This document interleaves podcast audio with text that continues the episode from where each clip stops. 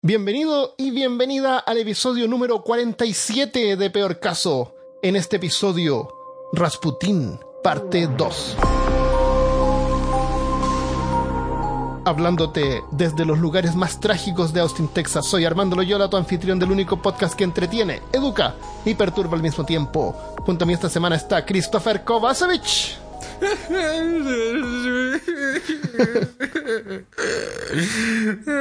Tiene penita. Estoy llorando.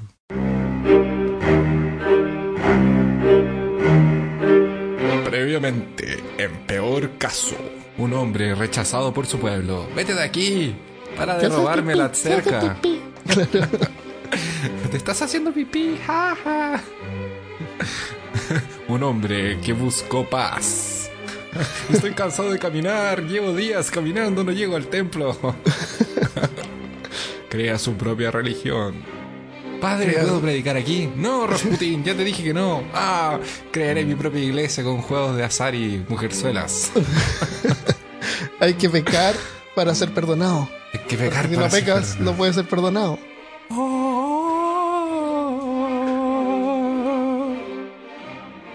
Gracias a mis tres seguidores por venir al nuevo culto de... Claro. Ah, como no había muchos, traje unos caballos para que nos acompañaran. Claro.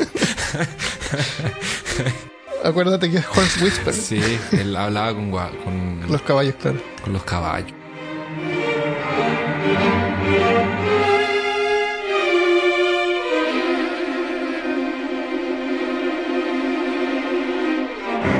Quedamos en que Rasputín, después de varios años, eh, se había vuelto así como un monje que era sanador y místico.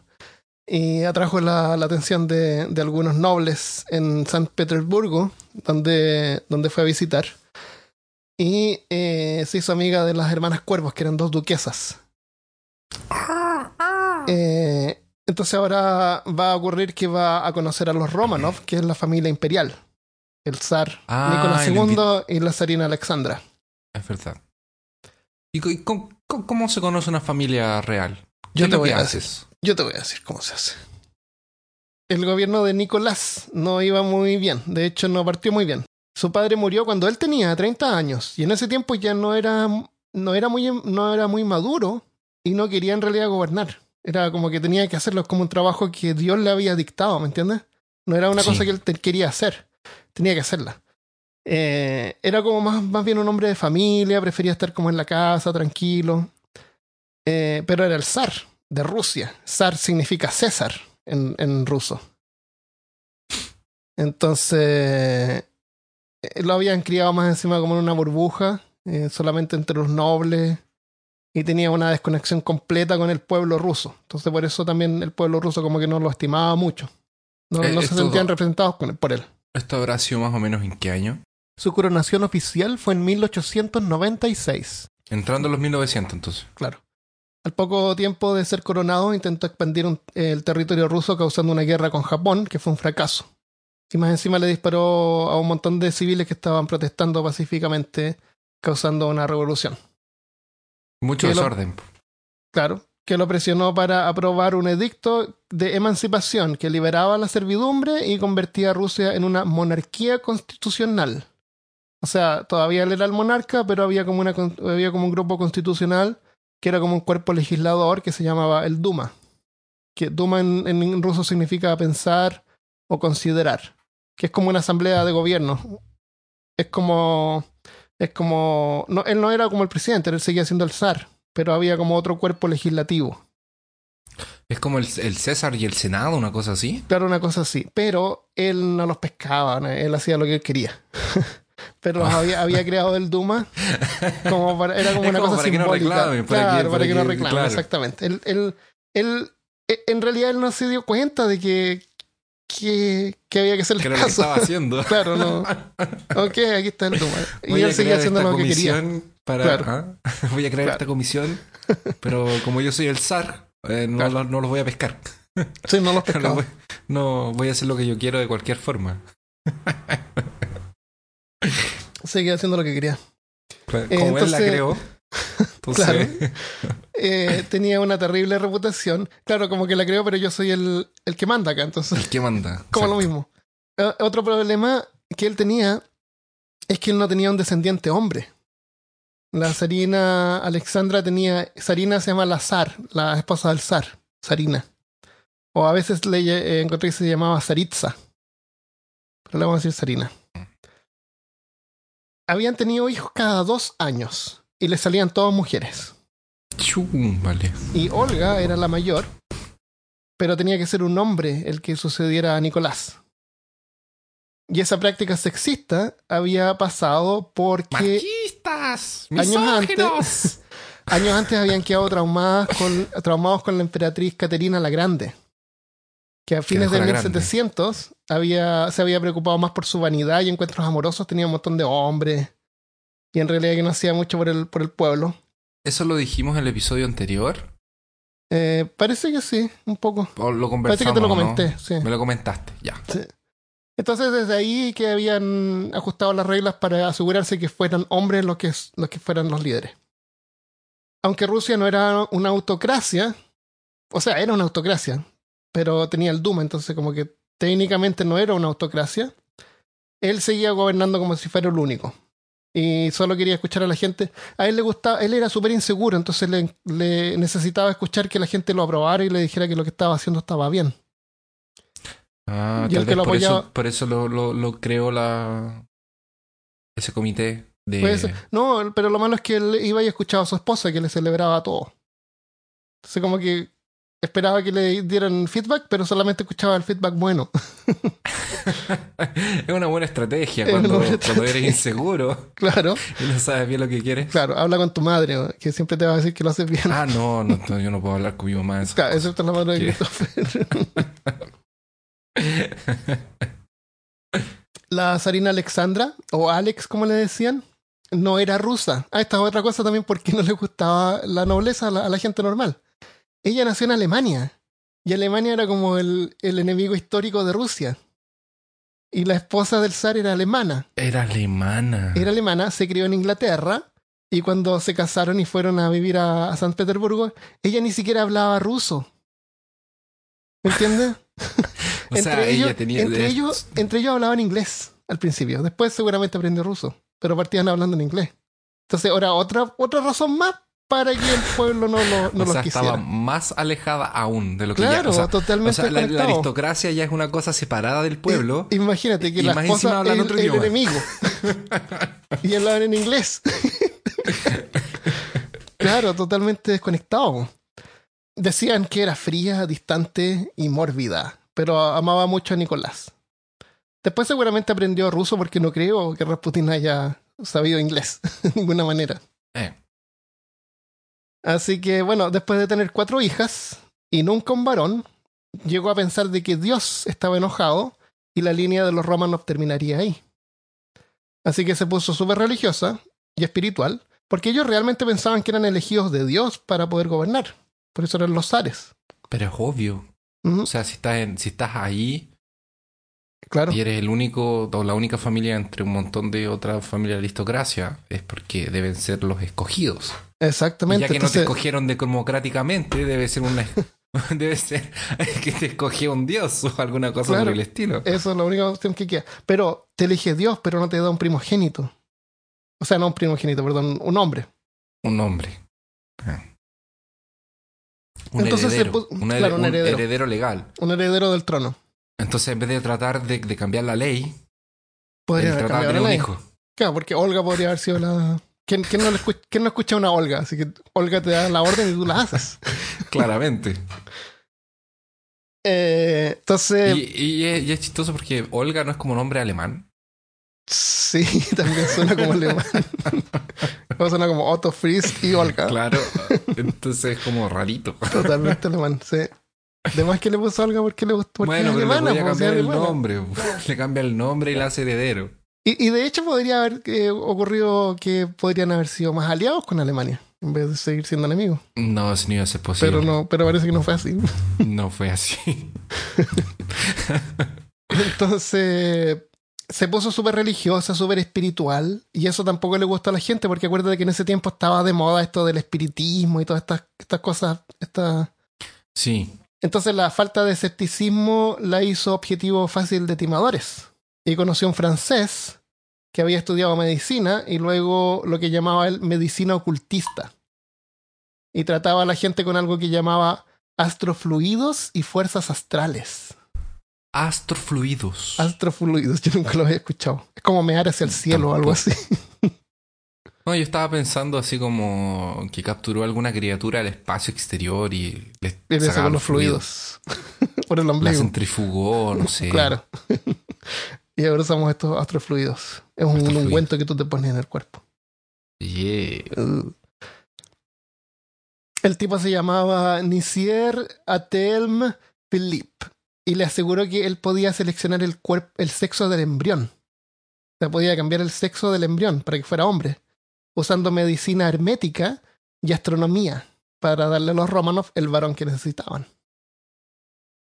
A la Sarina le cayó bien y como el tipo practicaba sin licencia médica, porque el tipo había Pero- estudiado medicina, pero no, como que no había terminado, entonces no tenía licencia médica. Pero como era buena onda, ella le dio un diploma oficial de doctor. Ay. Ahora es doctor también. Ahora doctor usted oficial. es doctor. Claro, Yo lo dejo. Le dio Yo la la- lo, lo dejo. claro.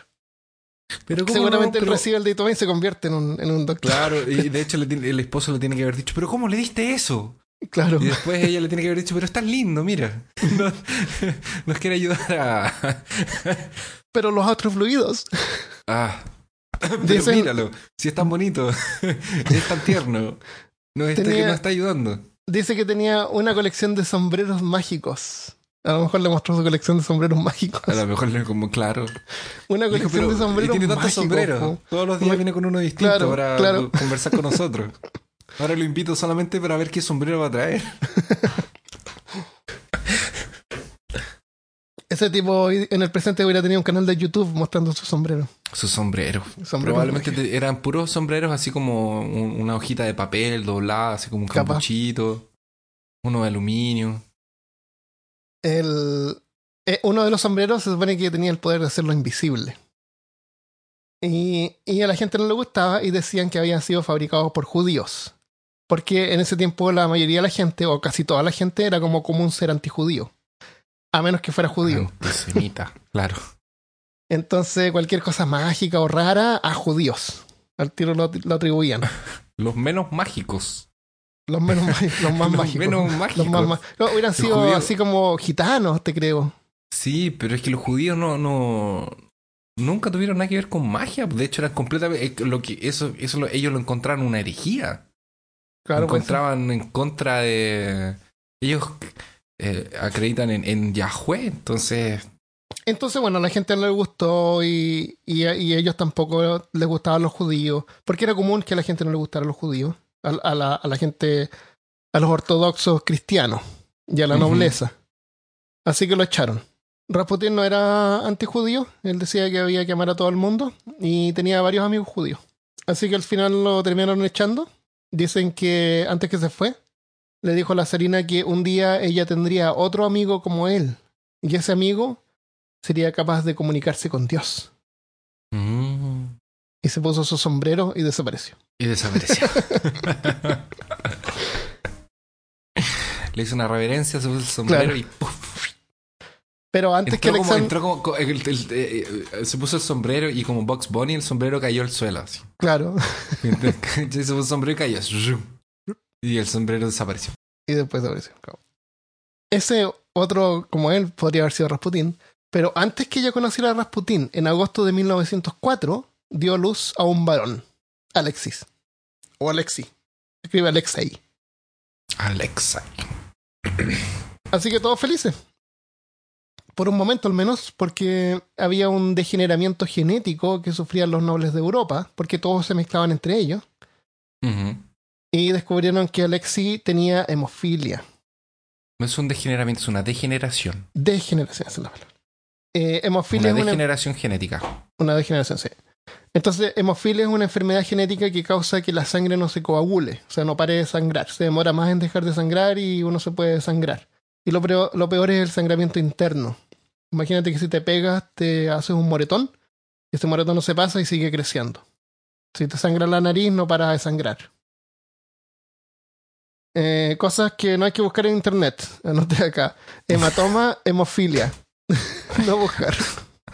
Hematoma y hemofilia es con H por.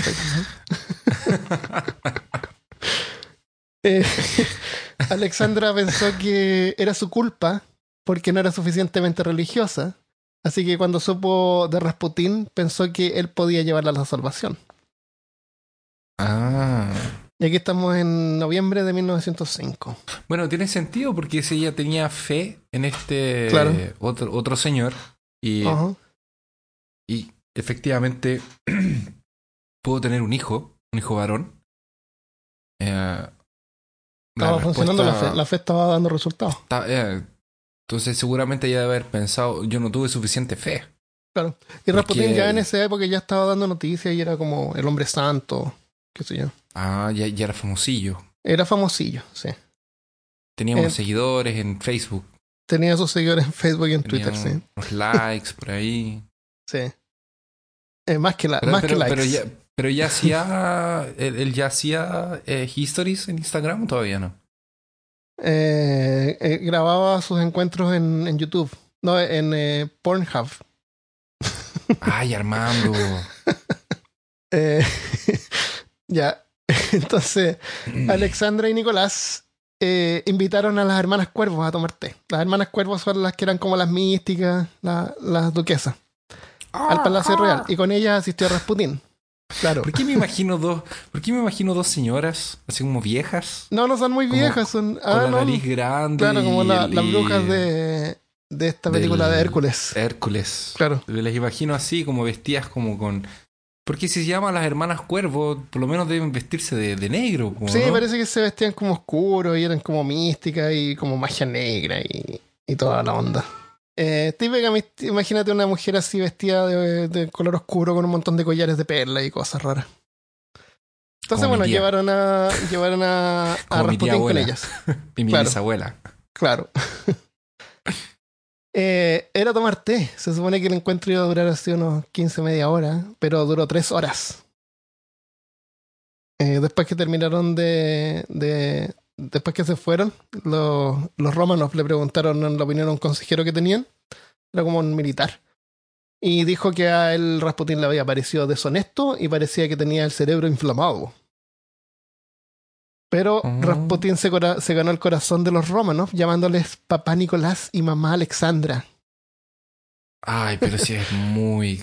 Y además, además los tuteaba. eso- espérate, de- déjame, déjame tratar de encontrar una palabra que no sea. em, en Chile existe el chupamedias. Sí, claro. Que yo nunca sé por qué se llama chupamedias. Que le chupa las medias. No sé. Que es, que es como. Es como tratarse de ganarse el dice- favor, así, aquí, con, un, claro, con un esfuerzo aquí exagerado. en- aquí en Brasil le dicen puchasaco.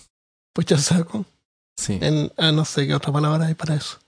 Pero, ah, y otra cosa que él hizo es que los tuteaba, porque en, en ruso existe el tuteo y el usteo. Existe una, una versión usteo. de, no sé cómo se llama, cuando uno Un trata como lenguaje de más usted. coloquial. Claro, había como dos tipos de lenguaje y él los llamaba de tú.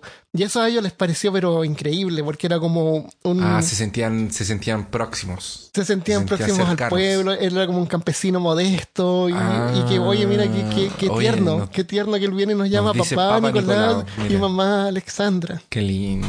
Y el- claro, entonces, totalmente chupa media. Entre tanto, aunque Rasputín tenía el pase libre en el palacio, no olvidó sus, origen, sus orígenes humildes y con frecuencia viajaba de vuelta a su pueblo. Él era, era generoso porque iba a visitar a su esposa y a, sus y a, sus- y a sus hijos. tenía una hija que se Oh. llamaba María. Tenía otro hijo, creo también, pero no sé, tal vez murió. No tengo información. Un día que él estaba de viaje de vuelta a su pueblo, Alexis se enfermó. Tanto que le estaban dando la extrema unción.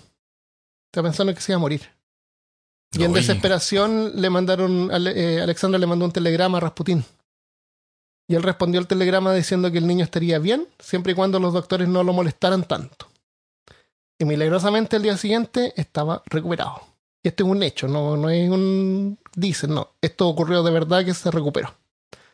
Ahora hay algunos que dicen que los doctores ya le habían dado como un tratamiento y cuando él ya intervino lo dejaron de, de aplicar, pero ya como que estaba yendo en curso, entonces se mejoró. Y lo otro, como te dije, usaban aspirina en ese tiempo como para todo.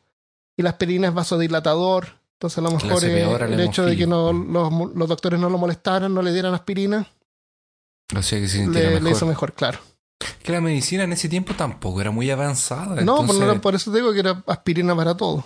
era unos brebajes horribles. Entonces en una de esas... Y, y era mucho a ensayo y error. Sí. Entonces, Tenemos un episodio de medicina tenemos un episodio de medieval que era como medio antigua me- también. eh. Entonces, el problema es que con el tiempo, sin saber que Rasputin estaba ahí ayudando a Alexis, como era secreto que Alexis tenía hemofilia, la gente empezó a encontrar extraño que Rasputin se volviera como la mano derecha de la zarina y empezaron a investigar para saber quién diablos era ese monje inmundo que estaba ahí. Y pensaron que a lo mejor era como un amante de, de Alexandra. Malo, feo, enemigo, caca. Eso. Ese, ese es un chiste, es un chiste de Les Luthiers. ¿Sí? Sí, sí. Ese malo, feo, enemigo, caca. Eso era Rasputin para, el- para, el para muchos. Entonces, investigaciones descubrieron más sobre el origen de Rasputin, especialmente en la prensa, donde lo descalificaban como pseudo profeta con delirio espiritual y sugirieron que todavía era un, un calis- calisti, esos que, que se golpeaban, que se autoflagelaban y después tenían sexo para pecar y asegurarse de que recibirían el perdón si es que pecaban. Clisti se llamaban. Pero no era Clisti. Pero igual decían que él era. Pero la, la cuestión es que hacían un montón de cosas para desacreditarlo. Y hay un montón de, de cómics eh, políticos donde caricaturas de él que las vamos a poner en la página en peorcaso.com para que la vean. ¿Con traducción Descalificando. al inglés o al español? ¿O Son caricaturas, son imágenes donde él se ve así como dominando a los, a los Ah. romanos, como si fuera el, el, pape- el- el puppeteer, ¿cómo se llama? El, como el maestro de las marionetas, qué sé yo. Sí. Entonces, es para ensuciar su reputación. Y Rasputin, él no se ayudaba a sí mismo, porque al principio la gente lo encontraba interesante, pero al rato ya se ponía odioso. Le gustaba hablarle a las damas de la nobleza sobre los caballos y cómo ellos tenían sexo causaba repulsión, pero también tenía sus seguidores entre la nobleza, que les causaba curiosidad. Eh, eh, porque, Los tipos, de, los tipos excéntricos siempre llaman la atención. claro, claro. Eh, eh, Él tenía tan- licencia. tan- y, y- en ese tiempo no había muchas cosas que, que para entretenerse. Pues, sí, entonces, pues, eso puede de haber sido como la. Rasputín contando un Ujú. montón de historias. Y yo me lo imagino así como, ¿serio? Como con esa mirada profunda, esa barba, todo chascón. Claro. O sea, todo peinado así como Pegado obligado. Así como que estoy peinado porque me obligaron a peinarme. Y Claro. así como que la, la- la esposa lo peinaba antes de salir de la casa. Y le decía, oye, te tienes que peinar porque vas a ver a los Zark. Y Claro. ¿qué van a hablar de ti? ¿Qué te van a decir? Y él mirando así como, ya, pero no me quiero peinar. Y eh, como de- tenía una, una vaquita que bajaba así, le, le lengüeteaba la, Claro, la- seguramente. el pelo. Y Debe haber con sido- la historia, po. Debe haber sido Imagínate- entretenido, o sea, ver el, periódico y ver pero cuál- qué es lo siguiente que va a hacer, qué es lo siguiente que descubrieron en la de él. aristocracia, así como que, Claro. oye, déjame presentarte a Rasputín. Oh, Rasputín. Y le dicen así como, oye, pero cuéntale esa vez que viste a la Virgen. Eso Bueno, sí, era, era como una, una mascotita que ellos tenían. Y lo llevaban y lo mostraban. y mira, acá tan un- ebrio, un- un- una persona del pueblo, así que, Ah, que lo puedes tocar Sí, si quieres. Oye, cuéntale de los monjes que se bañaban desnudos. Claro. Ah, sí. Claro, era la atracción, total, total.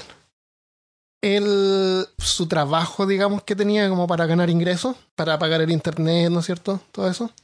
Sí, el papel y el lápiz. Él era, él curaba a la gente, entonces si alguien lo iba a ver, él lo curaba, y si era mujer, a lo mejor lo curaba de otra manera, generalmente terminaba teniendo sexo, porque era como una, un, un ritual, era como una cosa así como sexo tántrico que tenían. Entonces, a las mujeres de la nobleza les encantaba Rasputin. Y ganó por un montón de dinero. Que después al final, bueno, te voy a decir después qué, va- qué pasó con el dinero. Se lo robaron, obviamente.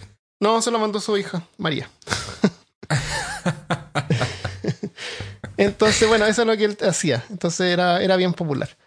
Una vez encontraron una carta que le había enviado Alexandra con fecha 7 de febrero de 1909. Yo tengo un audio de esa carta que parece que está leída por Alexandra, pero no estoy seguro. Así que yo te la voy a mostrar y no sé, ahí tú juzgas. ¿ah? Ya.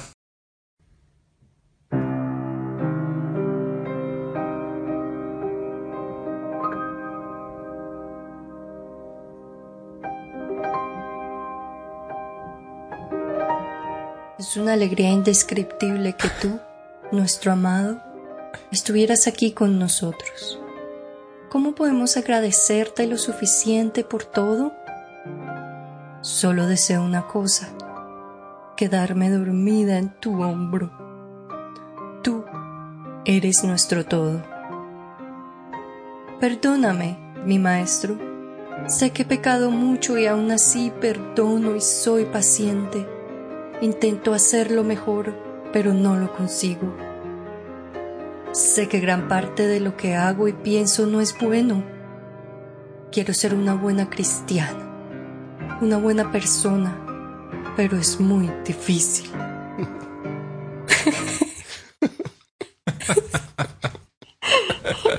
Perdón. Sí. Muy a menudo tengo que luchar contra...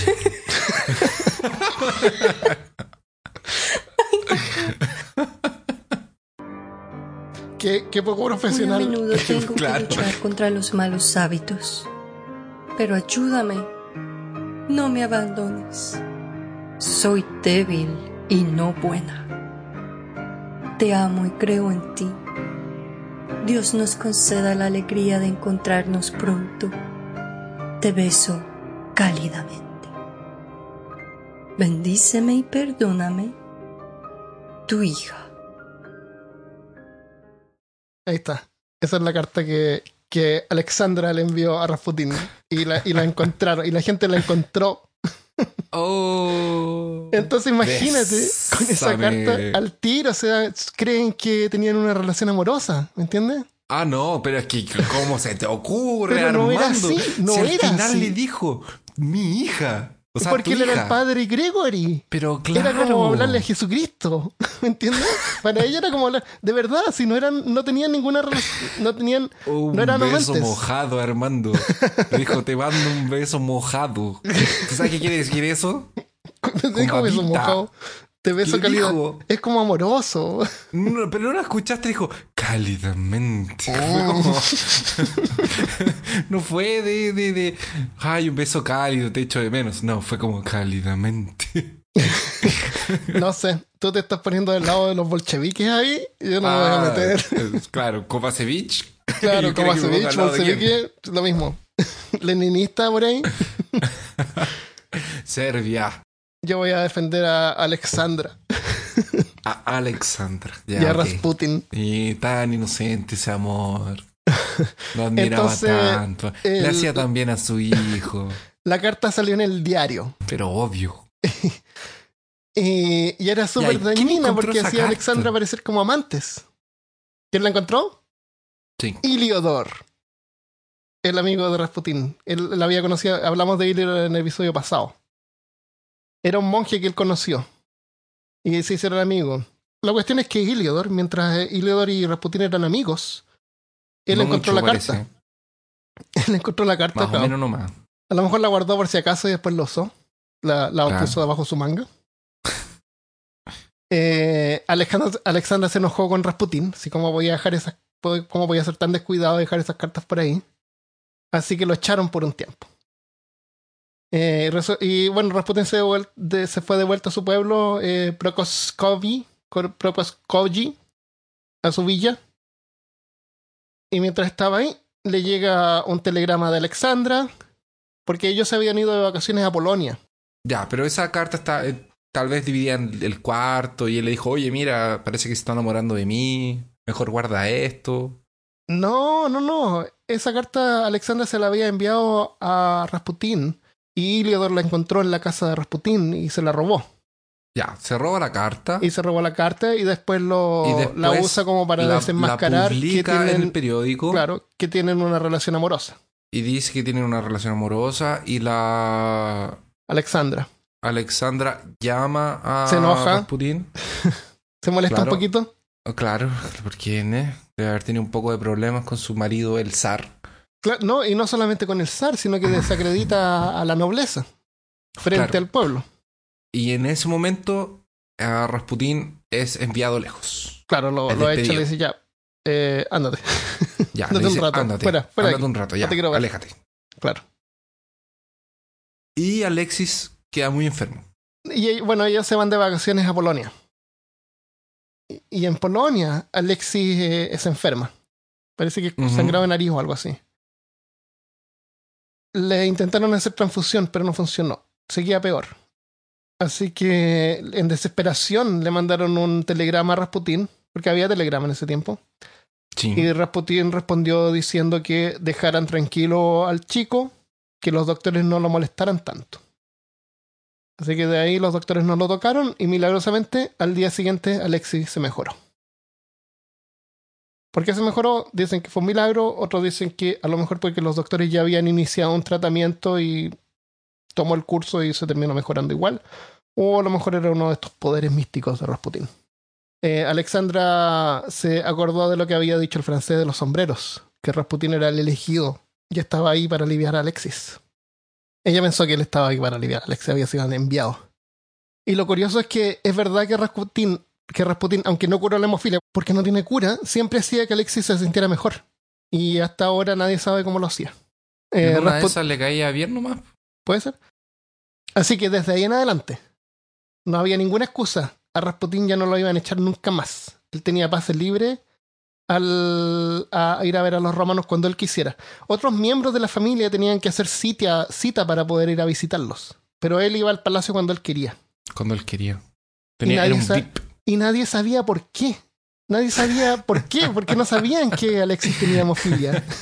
Era este sucio monje que iba y se metía y, y tenía pase libre. Hola, permiso, pero yo me lo imagino bajando a la, a, a la cocina. Entrando a la cocina, permiso, y En sacando pantof- en como pantuflas de conejito. Claro.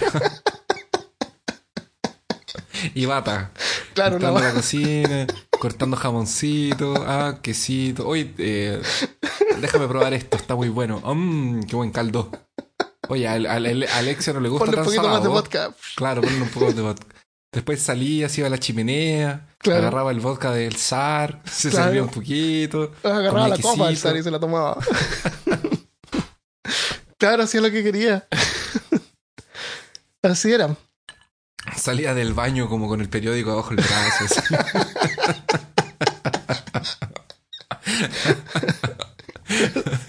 Ese, ese era Rasputín en el Palacio Real. Y nadie sabía por qué. ¿Qué diablo? Entonces, em, la iglesia era otra de las entidades que sospechaba a Rasputín. Y ahí fue cuando enviaron a un sacerdote a investigar. Pero el sacerdote como que se anduvo enamorando de Rasputín porque parece que era, había un montón de, de gay entre los sacerdotes. parece que era común en este tiempo. Qué requisito para entrar a la iglesia. Claro, ser no, gay. si era que a lo mejor daba lo mismo, yo creo que les daba lo mismo. La cuestión es que él como que se anduvo como enamorando de Rasputín, le- a él le gustó la voz que él tenía porque la describió como un vaso profundo. ¿Tú sabes cómo Un suena un vaso vaso profundo? Así.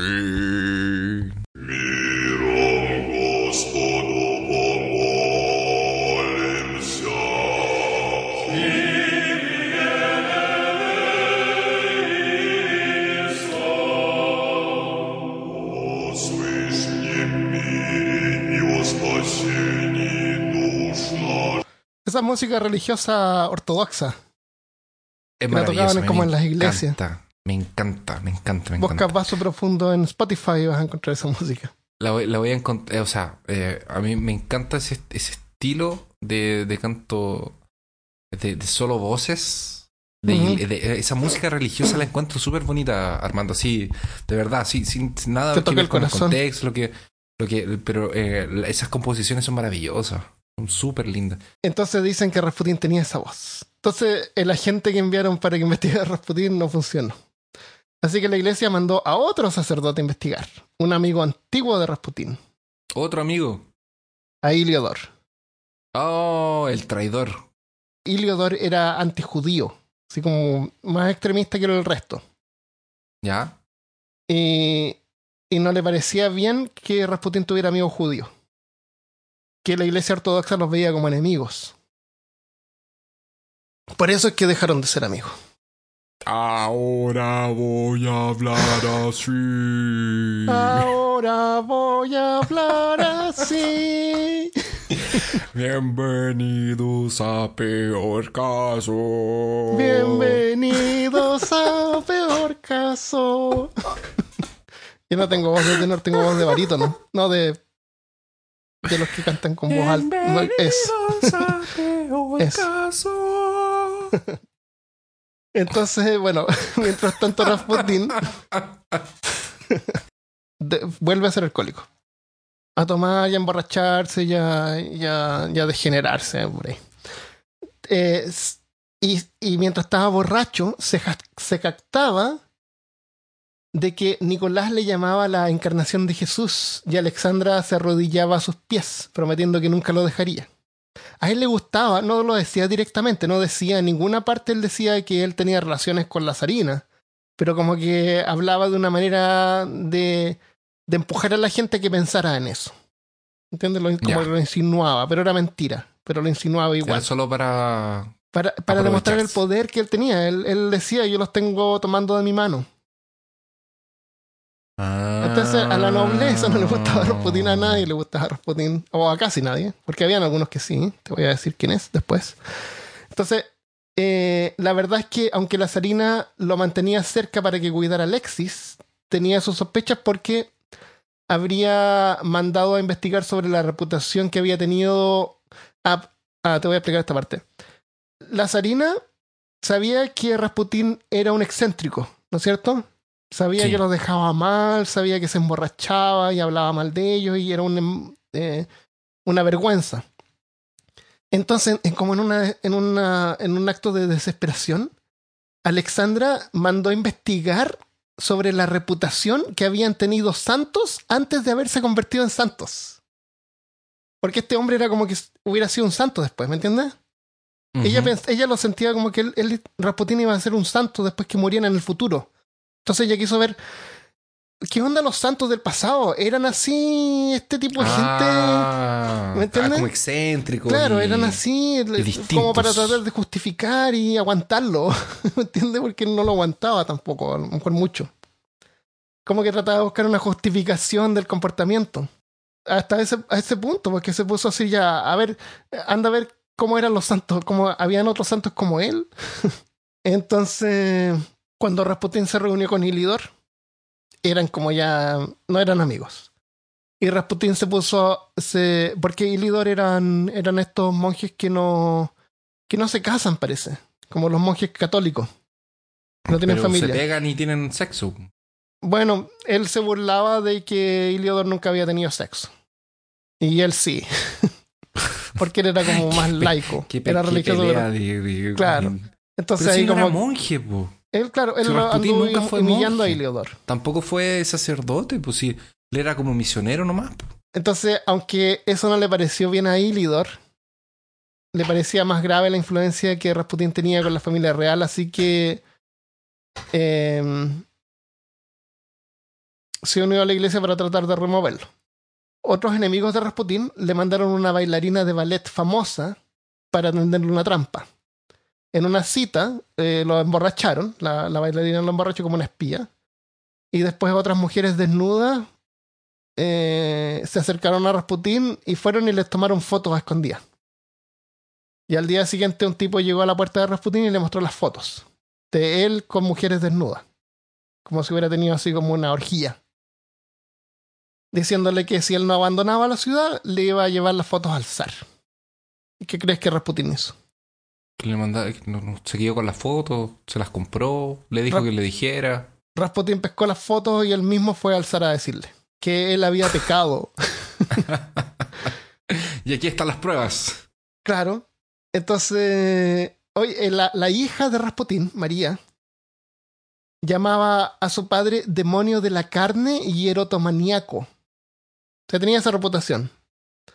Cuando iba a su villa de visita, tenía sus seguidores que le daban la bienvenida. Ah, por Y- eso que cuentan- le mandaron a la, a la bailarina de ballet, pues sí, Claro, le tiene que haber para tener que eh, haber- fotos. Entonces cuentan No, porque que... se supone que, eh, no sé, era como bonita, me imagino. Sí, pues, era como para se supone que son bonitas, ¿no? No sé. Pero él era experto en, en no tentarse con eso, porque él era, Claro, estaba pues, sobre él, era un hombre estoico.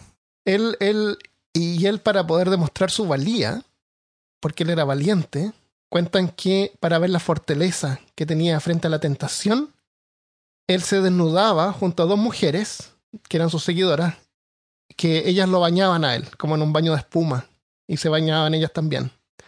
Y después se acostaban juntos toda la noche con Rasputín al medio, desnudos. Y Rasputín tenía que contener los impulsos carnales durante toda la noche. Y dicen que lo lograba, pero intermitentemente.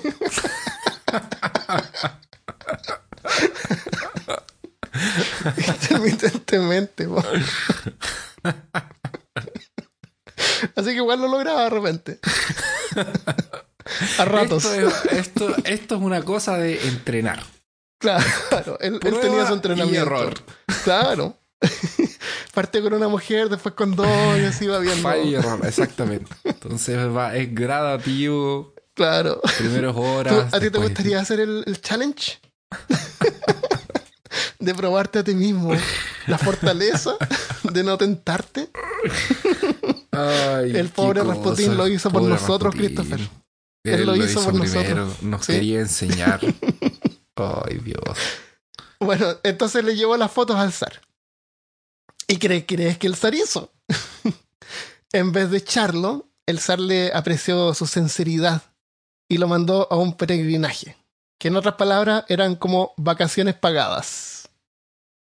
Pereni- pero eh, de estos peregrinajes que hacía Rasputín, que era caminar por. No, ahora ya Kilómetros iba en tren, yo creo, a una iglesia. Ah, ya, ahora es otro. en, en carro de primera clase.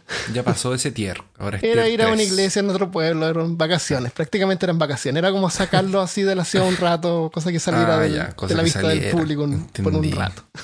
Tiene sentido. Eh, cuando Rasputin regresó de sus vacaciones, encontró que habían cambiado al líder religioso. Así que Rasputin tenía que ganárselo para poder mantener su, posición. Y mientras que los que se oponían a su presencia entre los nobles crecía, todavía no podían creer que ese charlatán anduviera con los zares en fiestas y eventos públicos. Que lo invitaran, lo invitaban a las fiestas.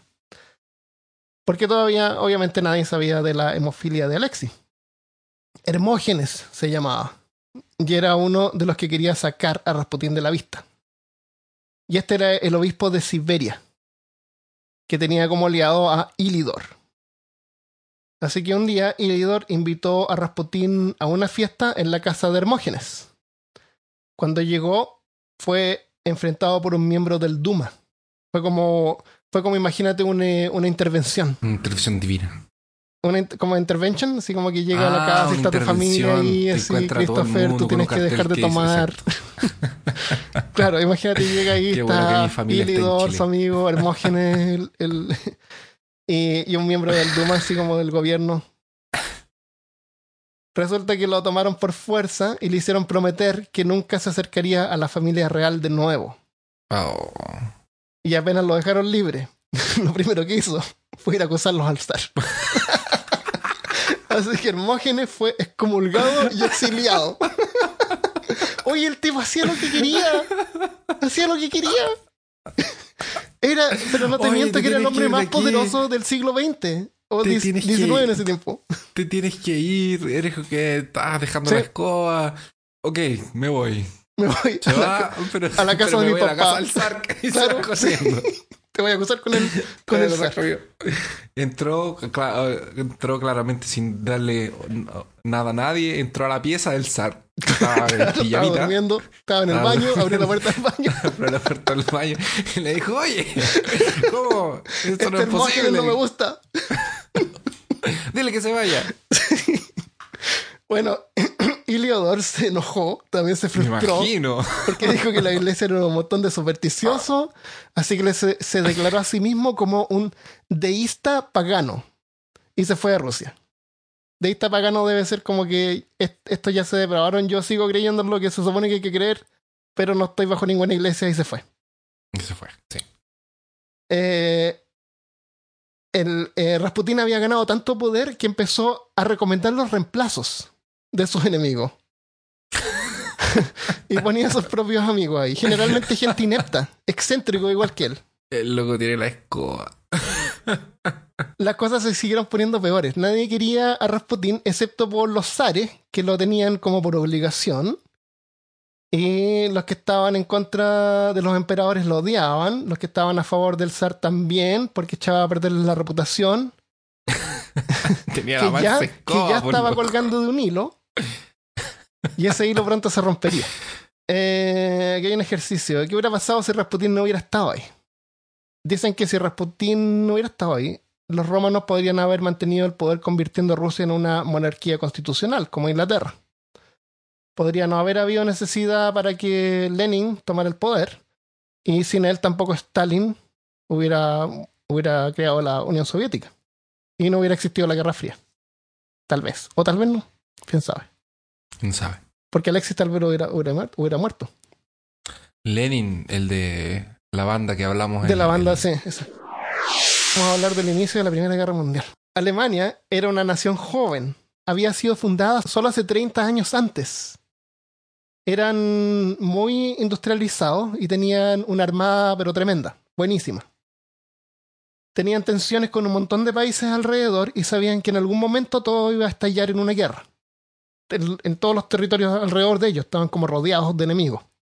Así que se prepararon, se prepararon súper bien y pensaron que si iba a haber una guerra, mejor que fuera lo antes posible. Y justo en ese tiempo, los serbios van y asesinan al líder de Austria, que era el país que estaba debajo de, de Alemania. Que era el imperio austrohúngaro. Austrohúngaro, correcto. Entonces lo- los austrohúngaros se, se enojan y junto con sus aliados, los alemanes, le declaran la guerra a los serbios. Pero Serbia era aliada con Rusia, que estaba a la derecha, y Francia, que estaba a la izquierda. Y era Francia-Inglaterra. Inglaterra se mete después. Así no, que, no, la, la alianza, la alianza es. bueno, durante ese- este es el inicio, este es el inicio de la guerra. El inicio era, era por alianza, tenían a Rusia y Francia. Y después Francia le pregunta a Inglaterra, bueno, ¿están con nosotros o no? Porque también ellos eran como enemigos históricos. Y Alemania, o sea, eh, Inglaterra trató de esperar un poquito para identificar quiénes eran los malos. y unen a los franceses. Sí. Pero bueno, esto fue lo que como que el inicio, así en, en una, en un, en un párrafo, porque obviamente es mucho más complicado que esto. Pero resulta que ya, la Primera Guerra Mundial empieza. Eh, y esto pasó en un periodo de dos semanas, el inicio, aunque la guerra duró como por cuatro años. En este momento, cuando se declaró la guerra, Rasputín estaba en Prokoskovia y estaba preocupado porque sabía que ya tenía que cuidarse las espaldas. Ya como que el vaso se estaba llenando. Una noche, como un mes antes que Alemania le declarara la guerra a Rusia, Rasputín había salido de su casa para responder un telegrama de Alexandra. Una mujer tapada con un velo se acercó por un lado. Rasputín pensó que era una mendiga, así que fue a sacar unas monedas para darle, porque él era generoso. Y la mujer sacó una daga y se la enterró en el estómago. ¡Ah! Rasputín gritó. ¡Ah! No, no, no. Oh, claro, oh, qué dolor. claro. Oh, no, una daga. Oh, me enterraron una daga. Bueno, la gente se acercó para ayudarlo y, y agarraron, separaron a la mujer, la agarraron y, y cuando la policía llegó y le descubrió el rostro, vieron que la mujer no tenía nariz. Rasputín sospechó que Iliodor. Eh, ¿Era Voldemort? no, no era Voldemort, claro, No, era no era Voldemort. Eh, Rasputín, perdón. Rasputín pensó que Iliodor había mandado a la mujer. Pero Iliodor, mientras tanto, al saber del incidente, esto fue lo que pasó. Iliodor se afeitó, se disfrazó de mujer y escapó a Noruega. Pero entre medio dio una conferencia de prensa disfrazado de mujer. O sea, se viste de mujer como para salir del país en, que- sin que nadie sepa, ¿no es cierto? Que él es Iliodor. Pero Ya. da una conferencia de prensa entre medio. De mujer. Vestido, vestido de mujer. Correcto. Vestido de mujer. Ah, sí, Esta- eso pasó. esta Eso, está- eso- esta eso esta ocurrió. Está cada, está cada mes, está cada vez más extraña. Sí. Es como una espiral Es como. de ¿qué? locura. es muy raro. La gente era muy voy a salir del país, pero para que nadie me reconozca, voy a salir de mujer. De salida de mujer. ¿Por qué? No sé. No sé. Afeitarse y cortarse el pelo no es suficiente. A lo mejor dijo, por fin yo me puedo expresar. Claro. Esta es mi oportunidad. Esta es mi oportunidad para expresar. Y quiero que me vean, así que fue y dio una, una conferencia de prensa. O, no una conferencia de prensa, pero unos reporteros fueron y lo entrevistaron. Claro, lo vieron de mujer así. Oiga, tú eres Heliodor. ah, sí, Ah, sí, sí, está bien, soy yo. sí, soy yo. Mira, y se levantó la. Se, levantó el vestido. Terrible. Bueno.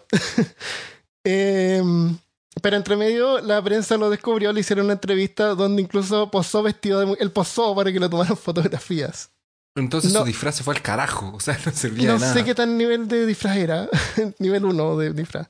Lamentablemente, aunque esto es un hecho histórico. Eh, pero la idea de él no era no llamar la atención. ¿eh? No, eso es lo que no entiendo.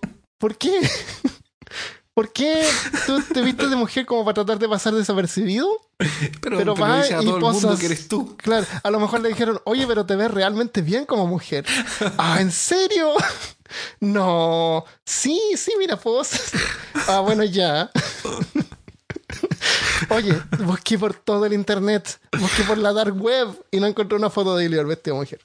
Ah, Me debe hubiera ser encantado mentira, haberla entonces. puesto. Así que si alguien está escuchando y tiene una foto de Ilior, Ah, claro, compártela. si, si hay algún pariente lejano. Claro, vestido, por favor. si no le ponemos barritas negras. Ay, ya. Eh, No te así que creo. eso. Estos Em, tantos locos. ¿Qué tenía el vodka en ese tiempo? No sé. Eh, no quedó claro nunca qué grupo había enviado a la mujer sin, sin nariz. Algunos dicen que había Pero perdido la. No, era, no había sido Ilidor. Algunos pensaron que había No, perdido no, no, la nariz espérate, por espérate, que yo me sífilis. confundí. La, persona, que, la persona que, que lo acuchilló no era Ilidor. No, no, no, era una mujer. Una mujer que no Ah, tenía nariz. de Ah, perdón. No, sí, una mujer de verdad que no tenía nariz. Vestida de, mujer. Claro, y después cuando supo, en las noticias salió que Rasputin había sido atacado, obviamente, y, y ahí fue que Iliodor escapó. Se fue a Noruega, Vestido de mujer. vestido de mujer. Pero sin antes dar una Pero, entrevista y que le tomaran fotografías vestido a todo el mundo que él estaba Y diciendo que él era Iliodor, claro. Exactamente. Así fue como pasó. Me afeité, me corté el pelo, me puse ropa de mujer. Tírenme Claro. una foto. Porque Acá, me quiero ir fotos. y para que nadie me reconozca. Gasté, gasté mucho, muchas rupias, por la moneda que usaron. Con la moneda que sea que tiene. Zares. Muchos Zares, zar. claro, unos zares. Rasputines. Muchos, muchos raspus. Muchos Rasputines. Claro, porque en una Rasputin dijo, oye, cámbianle el nombre a las monedas, ahora se llama Rasputin. Y las monedas tenían la cara de él. claro. Oh, ya. Eh, entonces, eh, unos pensaron que la mujer sin nariz había perdido la nariz por sífilis que había contraído con Rasputin y era como una venganza. Pero la verdad es que la había perdido por una reacción alérgica, no tenía nada que ver con Rasputin, su falta de nariz. Y de eso sí hay fotos y puedes ir a verla a peorcaso.com, la mujer sin nariz. Eh, eh, fue por una reacción alérgica, así tampoco es como de esos parásitos que hablamos en el episodio de Ah, parásitos. en, ah, no sí. había ido a Sudamérica a buscar la ciudad Era- Z era- o algo el- así. en, en el episodio de la ciudad blanca. La ciudad, La ciudad, la ciudad blanca. No. Sí, la ciudad blanca. Ciudad blanca ciudad del Rey Mono. Rey Mono. Ahí había gente que perdía la nariz. Entonces, no, fue por una reacción alérgica de una medicina que ya había consumido cuando chica. Porque en ese tiempo, como dijimos, la medicina era como bien, bien malita. Usaba, usaba mercurio, le ponían mercurio a las cosas. Le ponían mercurio a todo. Sí. En el Y no- y episodio que gente 14 se el que hablamos y de... era como, pero yo no entiendo, hay que ponerle Claro. más mercurio entonces. Ponle más mercurio. Claro. Cocaína, mercurio, lo que fuera. Episodio 14 si quieren escuchar más de medicina Bueno, medieval. y, y tu paciente, no, le di le di 3 gramos de cocaína y se sintió increíble. Sí, ah, qué bueno. Mira, está corriendo y está saltando. Eso. Le voy a dar Sí. cocaína a mis pacientes también. tenía cocaína y mercurio. Qué terrible, hace como la gente vivía. Qué horror. Entonces, otra historia cuenta que Rasputin habría tenido simpatía por la mujer y que había detenido a la muchedumbre que lo trató de llorar en la calle para que no la, la- no la Oh. mataran. Pero la verdad es que él se refería a la mujer como la puta que me acuchilló. y ese es un dato histórico. Así que no. y tenía razón para estar enojado porque le tuvieron que remover una parte del estómago o del intestino. Entonces quedó con el resto de su vida con unos dolores terribles. Pasó 49 días en el hospital. Mientras tanto, en Ciudad Gótica, en San Petersburgo, estaban contentos que Rasputin no estuviera ahí y estaban entusiasmados con el asunto de la guerra. Todo era como las noticias, ahora ya, ya no era Rasputin, era como la, la guerra.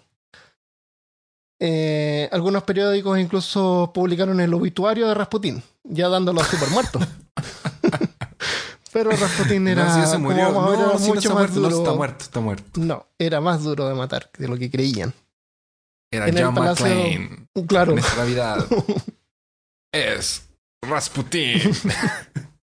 duro de matar. Duro de matar. Versión Rusia. Eh, en el Palacio de Invierno, Nicolás desde un balcón dio la proclamación de la guerra contra Alemania y por un momento sintió el apoyo del pueblo que en general apoyó su decisión. Genial. Y bueno, Porque los, alemanes tenían calaveras en su uniforme y con puntas en el casco, entonces como los malos. Sí. Te- les dijo, mira, tienen calaveras y puntas. y los cascos, le- les decía los cabezas cuadradas. ¿Ah, en sí? inglés a los alemanes. Sí. El, para hacerlo más patriótico, a la ciudad de San Petersburgo le cambiaron el nombre a Petrograd, que significa también ciudad de, de Pedro, pero es, es menos alemán. Pensé que le habían puesto Rasputingrad, Rasputinland. San, San Rasputinburg. Eh, no, Petrograd se llamó. En, eh, en marzo de 1915, Rasputin fue enviado a Moscú por Alexandra en un peregrinaje para restituir a Rasputin como el hombre santo después del intento de asesinato.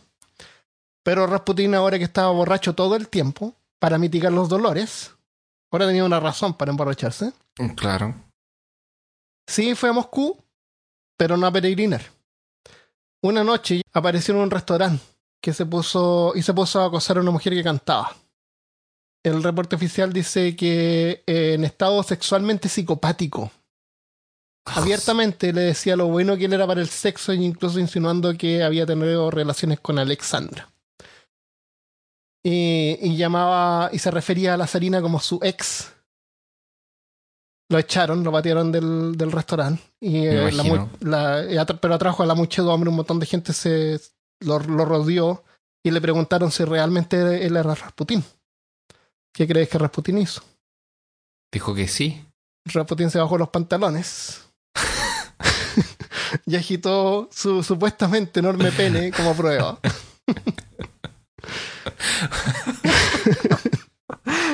Eso hizo Rasputín.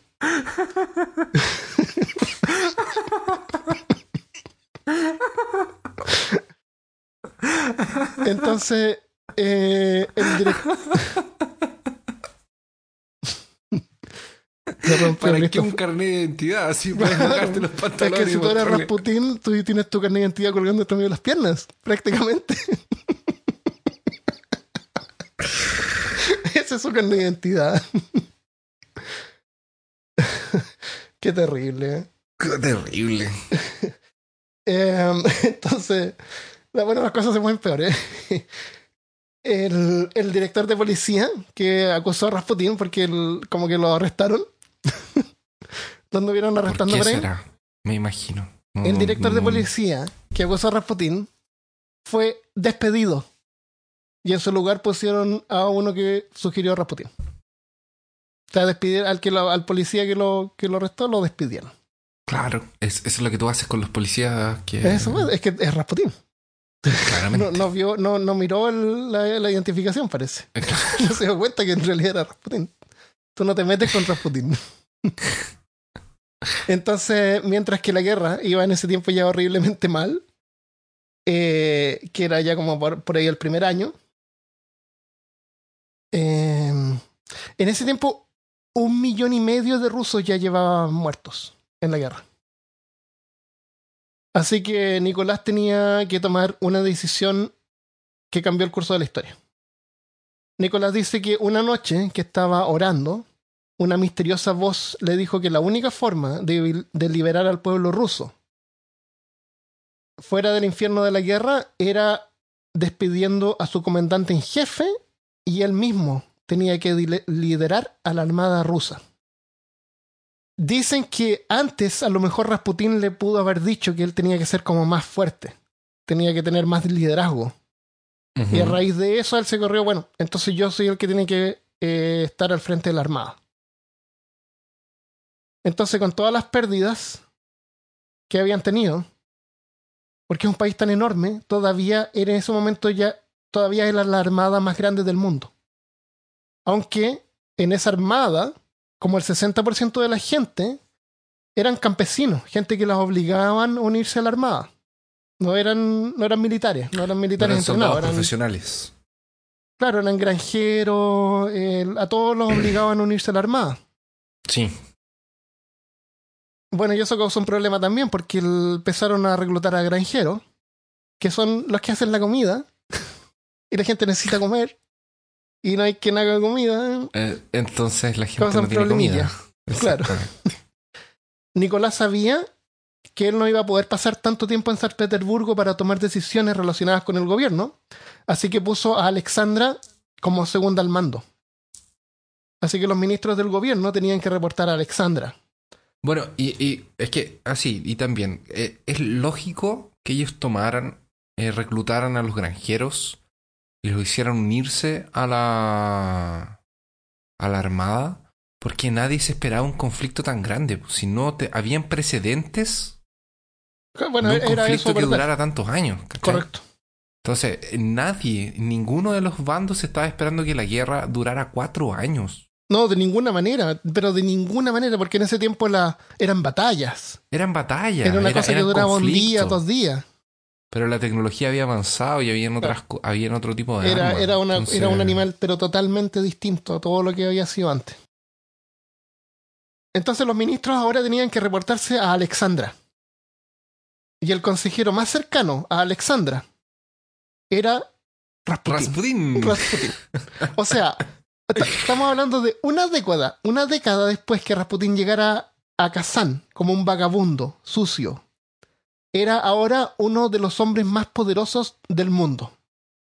Ya estaba borracho. más poderoso del mundo. Ya estaba borracho, ¿qué puede salir mal? Oh, y estaba todo el día borracho. Y estaba todo el día borracho.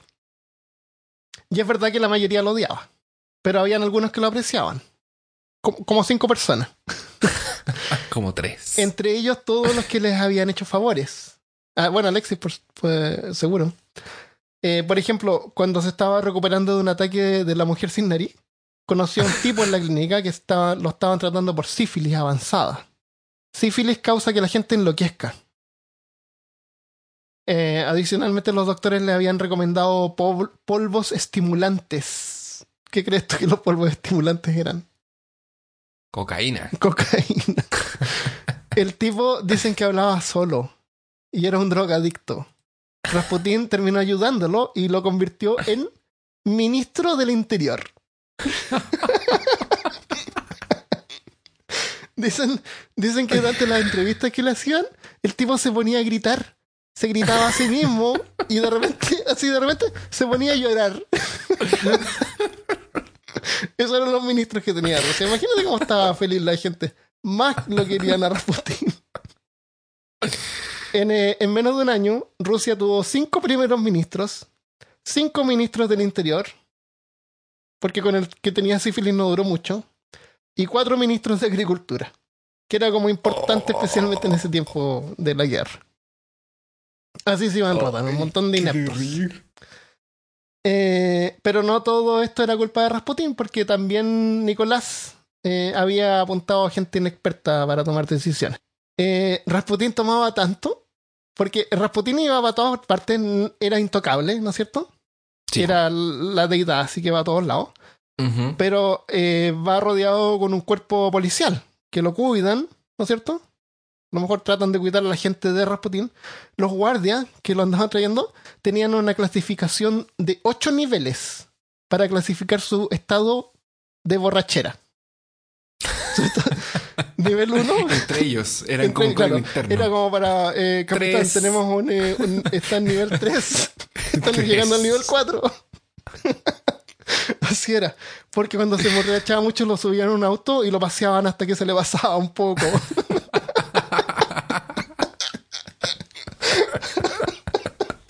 Era. Es ¿Por verdad. qué no le, le daban cafecito y agua? Claro, lo subieron a, una, a una no limusina así, le daban café, le daban unas Red Bulls Un y ya sanduchito, lo dejaban ir a que siguiera haciendo Rasputin. manjar. Claro. Nivel 6, traigan la limosina. Te digo los niveles. Bueno, los niveles son muy. Bueno, el nivel 1 es ligeramente ebrio. Nivel 2 es ebrio. Nivel 3 un tanto Ah, no, borracho. espérate, nivel 2 ya es ebrio. Nivel 2 ebrio, sí. nivel Nivel 3, 2 ya es ebrio. claro. Nivel 3 es un tanto borracho. Nivel 4 es borracho. Nivel 5 es muy borracho. Nivel 6 es completo. Esto es información histórica, no estoy inventándolo. No sé por qué llegaron con estos nombres, pero son, son así. Nivel 6 es completamente borracho. Y hay dos más. Nivel 7 es muerto de borracho. Y nivel 8 es totalmente superado por el licor. Sin nivel máximo. Yo creo que ahí como que ni respiraba. Estaba tirado.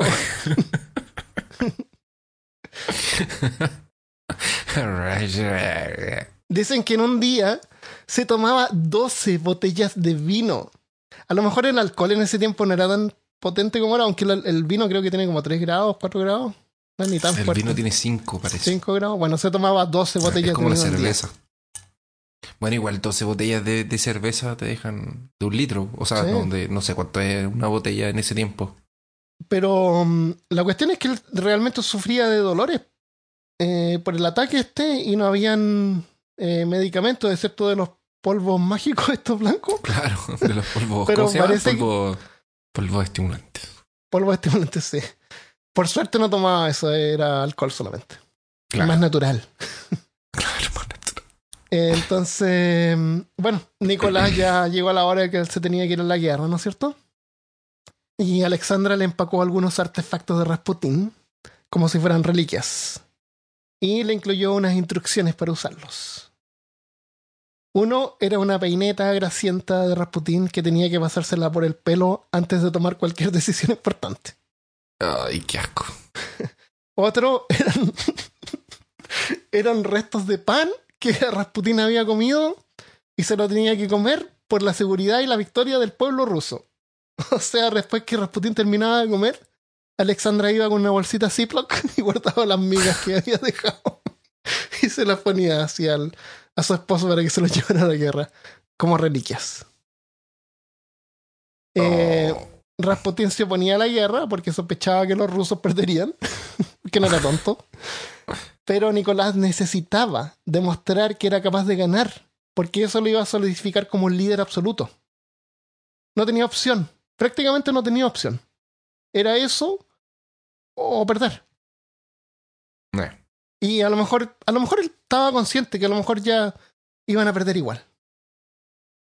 Entonces, antes que Nicolás se fuera a la guerra, Rasputín ya presentía que su final estaba cerca. Y le advirtió al zar, dos eh, semanas antes de su muerte. Le dijo, le mandó una carta. Saldré de esta vida antes del primero de enero. Si uno de tus parientes causa mi muerte, ninguno de tus hijos seguirá vivo por más de dos años. Y si lo hacen, rogarán por la muerte, ya que verán la derrota de Rusia. Verán venir al anticristo, la peste, la pobreza, las iglesias destruidas y los santuarios profanados donde todos están muertos. El zar ruso será asesinado por el pueblo ruso y la gente será maldecida y servirá como el arma del diablo matándose por todas partes.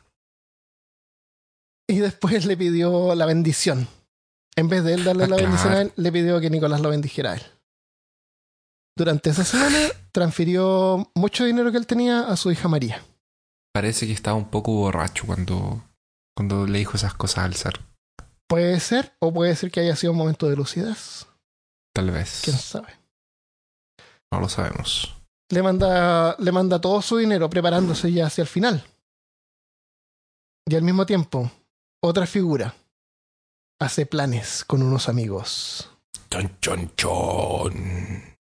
Félix Yusupov era familiar lejano de Nicolás. Fan del ocultismo, como todos, él era amante del esoterismo y quería convertirse en un gran hombre y pensó que él se convertiría en un, en un héroe si era el que mataba a Rasputín. Félix odiaba a Rasputín y pensaba que él era un espía ruso con poderes supernaturales. De verdad pensaba que tenía poderes supernaturales. Así que junto con unos amigos hicieron un plan. Invitarían a Rasputín al palacio donde vivía Félix, lo envenenarían con cianuro y, lo, y tirarían el cuerpo al río donde se lo llevaría hasta el mar y se perdería para siempre. Tengo una pregunta súper importante en este minuto. ¿Félix era un gato? ¿Era el único, el único gato que te hará reír, te hará feliz con sus amigos? Puede ser porque ¿Él es no encontré fotos de Félix. Puede ser que haya sido un gato, sí. ¿Por qué no, no es cierto? Sí, o sea, con- esta, con esta una cosa es tan loca, tan torcida. esta ¿Tiene historia una que bolsa mágica? no, mira, no me sorprendería que, que hubiera sido un gato. esta persona hubiera sido en realidad Mira, un felino. Si alguien viene y me dice que era un gato, yo le creo. Sí, exactamente. No, de hecho, si alguien viene y me dice que era un hombre vestido de un gato, con una malla con, apretada un, negra, con un gato macho vestido de mujer, también. también. No hay problema con eso. No hay problema. Estamos ya sobrepasamos esto. Ya, a mí, mira, hace como media hora que Rasputín ya me sobrepaso. Con los ocho niveles de. Con los ocho niveles. Mira, De borra- de si tienen que tener. Si, si hay un escuadrón especial, Sí. como las, las fuerzas especiales de, de, de los SAR, Claro. es como el servicio secreto. Sí. Es como que el servicio secreto le tuviera ocho niveles de ebriedad a, a- a- a- o, que le pusieran ocho niveles a, Sí. los Twitter de, de, de Trump. Como- Claro, una cosa así. Claro, andan detrás de Trump y lo protegen porque saben que no lo pueden tocar. Si alguien lo acusa, lo despiden. Lo- lo- exactamente. Y va a ser como eh, la, la gente esta de publicidad, su elite de, de- de- de la publicidad eh, van a A- entrar, "Oh, Trump ya, ya, ya mandó un tweet. ¿Qué Claro. nivel es? Nivel 8, El nivel nivel ocho. 1. Claro. Van de la limusina con café. Claro, manda la limusina. Entonces, imagínate, estos eran nobles, sin ninguna experiencia bélica o, o violenta, digamos. Entonces, él se sienta con unos amigos y, y los amigos le dicen, oye, Félix, me parece tu plan fabuloso, ¿qué quieres que te digamos, hombre? ¿Qué te puedo decir? Y, y Félix le dice, mira, oye, vamos a hacer unos pastelitos, los cocinamos con cianuro y se lo vamos, y se lo vamos a dar de comer y se va a morir ahí mismo muerto. Bien muerto. bien mira. muerto. Y después lo tiramos al río. Rasputín estaba consciente de su destino y tal vez hasta impresionado que había durado vivo hasta entonces. a lo mejor cada mañana Rasputín despertaba. Es un milagro. No puedo creerlo. No puedo creerlo. cabrón. Y se trataba matar. de. A lo mejor como tomaba tanto no se acordaba lo que pasaba. Puede ser. Ayer. Cabrón. No, pero fuera de broma, él tenía un nivel de cognición. Porque le mandó el dinero a su hija. O sea, igual. Yo creo que tomaba tanto que, que a lo mejor el licor no le afectaba tanto. Acuérdate que le sacaron pedazos de intestino. A lo mejor no absorbía alcohol tan, tanto como una persona normal. Por eso podía tomar más. ¿Quién sabe? Entonces, Félix eh, Yusupov, el príncipe Félix, fue a visitar a Rasputín El gato. el gato, claro, que tenía como un departamento lujoso que le habían dado seguramente hoy había ganado. O le habían dado a los romanos, ¿por qué no? Rasputín lo vio y debió pensar así que hace este monigote aquí. Porque era súper sabido que Félix odiaba a Rasputín. Así que prácticamente su plan estaba como escrito en la primera página del diario y Rasputín la había leído. Félix le dijo que le dolía la espalda. Rasputín lo dejó pasar, lo tendió en una cama, que era su trabajo lo que hacía, su trabajo de día. Comenzó a tocarlo con las puntas de los dedos por todo el cuerpo. Y luego se ponía a meditar por harto tiempo. Luego regresaba y lo tocaba con los dedos, así como una especie de reiki, no sé. Félix empezó como a entrar en trance. Y se dio cuenta del poder real de Rasputín. El tipo era un pro. Y decían que la gente que se acercaba demasiado a Rasputín caía en el encanto. Así que se anduvo como asustando. Bueno, terminó la sesión y Félix invitó a Rasputín a tomar té a su casa. La fecha, 30 de diciembre de 1916, un día antes del Año Nuevo. Esa tarde, antes que llegara Rasputín a casa del príncipe Félix, con sus cuatro asociados, molieron unas cá- cápsulas de cianuros y las mezclaron con harina para cocinar unos, unos queques de dulces con esencia de rosas, que es- supuestamente era el favorito de Rasputín. Y también le pusieron cianuro, cianuro al vino que, que le darían. El comedor estaba como en un piso inferior, así como en un sótano. Eh, dejaron todo listo. El resto se fue arriba, en un estudio, a esperar la llegada de Rasputín. Cuando llegó, eh, cuando llegara sus amigos lo, lo iban a esperar en el segundo piso. Así que pusieron música para que Rasputín no escuchara que, había, que estaban ellos ahí. Así que cuando el humilde campesino siberiano, que en solo 10 años se había transformado en un místico y sanador espiritual, que en secreto había mantenido con vida a quien sería el siguiente zar y era odiado por su excentricismo y la confianza ciega que la familia real tenía con él, entró en el palacio del príncipe Félix y escuchó esto.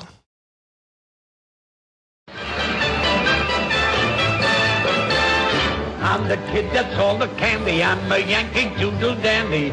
I'm glad I am. So's Uncle Sam. I'm a real life Yankee Doodle. Made fame and boodle. Una canción gringa.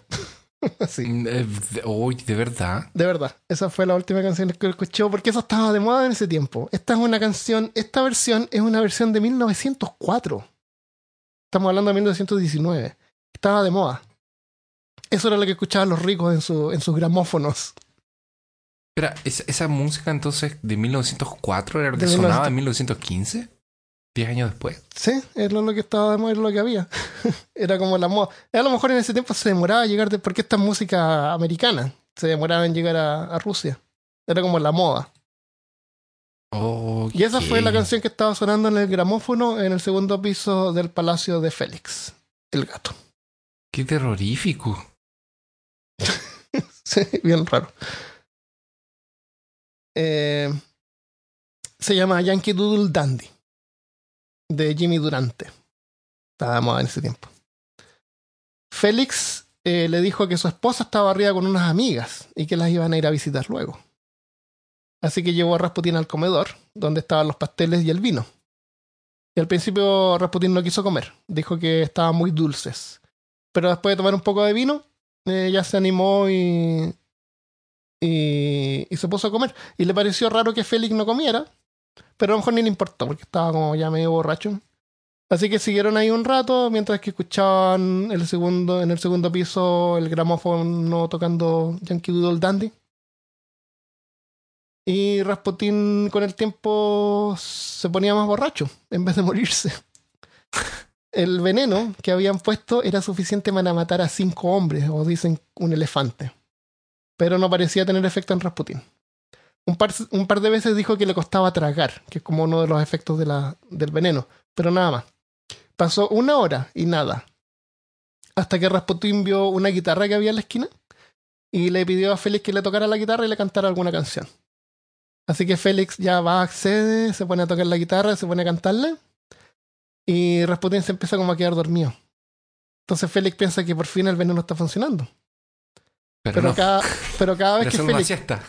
Cada vez que Félix dejaba de tocar la guitarra, Rasputín se despertaba y le pedía otra canción. Después de un rato sin saber, sin saber qué hacer, le dice a Rasputín que va al baño, sube a hablar con sus amigos. ¿Qué diablo? Este tipo no se muere. Oye, este tipo no se muere, pues. ¿Qué hacemos? Anda, dispárale. me, me, me dispárale. los dedos de tocar la guitarra. Claro, pégale con la guitarra. Así que eh, toma un revólver pequeño que tenía y baja de nuevo al comedor. Conversó un rato más con Rasputín. Mientras él estaba mirando un crucifijo de cristal que había ahí, Félix saca el revólver y apunta a Rasputín. Y le dispara. Rasputín pegó un grito. ¡Oh! y cae al suelo en la alfombra. Una pistola. Oh, no. Una pistola dispara. Claro.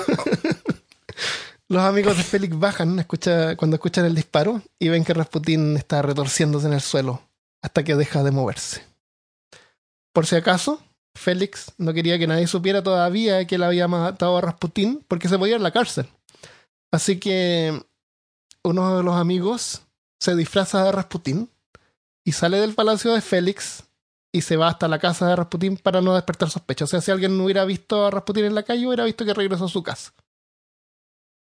Eh, Félix con el resto de los amigos se van al living, pero Félix estaba molesto de que había tenido que dispararle porque él no quería hacer eso tan violento, quería que se muriera con el veneno. Y, estaba enojado, estaba enojado, gritaba así me obligaste a matarte. Eh, Félix no aguanta, regresa al comedor donde estaba Rasputín para estar seguro que se había muerto y se puso a mover el cuerpo.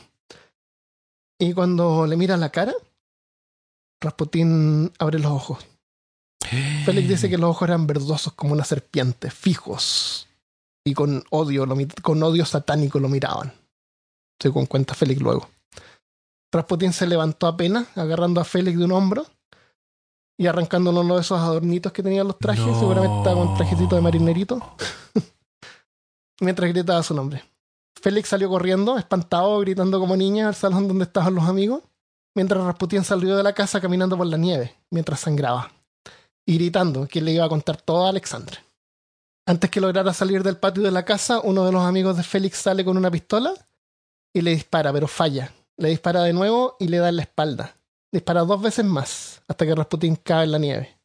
Con lo que, con lo que le quedaba de energía se gira, quedando tendido de espalda. El asesino se acerca y apunta a Rasputín en la frente. Y le dispara, dando fin a Gregory Rasputín. Levantaron el cuerpo de Rasputín, lo lleva, eso no fue muy, muy épico. No, pero fue completamente dramático. Y ahí le dan fin a Gregory Rasputin. Después llevan el cuerpo de Rasputin adentro de la casa y lo envuelven en lino. Dicen que tomaron un pedazo de cortina. Lo envuelven, lo suben a un auto y lo llevan a un puente en la costa de San Petersburgo. Tiraron el cuerpo de Rasputin al agua. La idea era que el cuerpo desapareciera. Pero a los pocos días el, cuerpo congelado salió a flote y fue encontrado por la policía.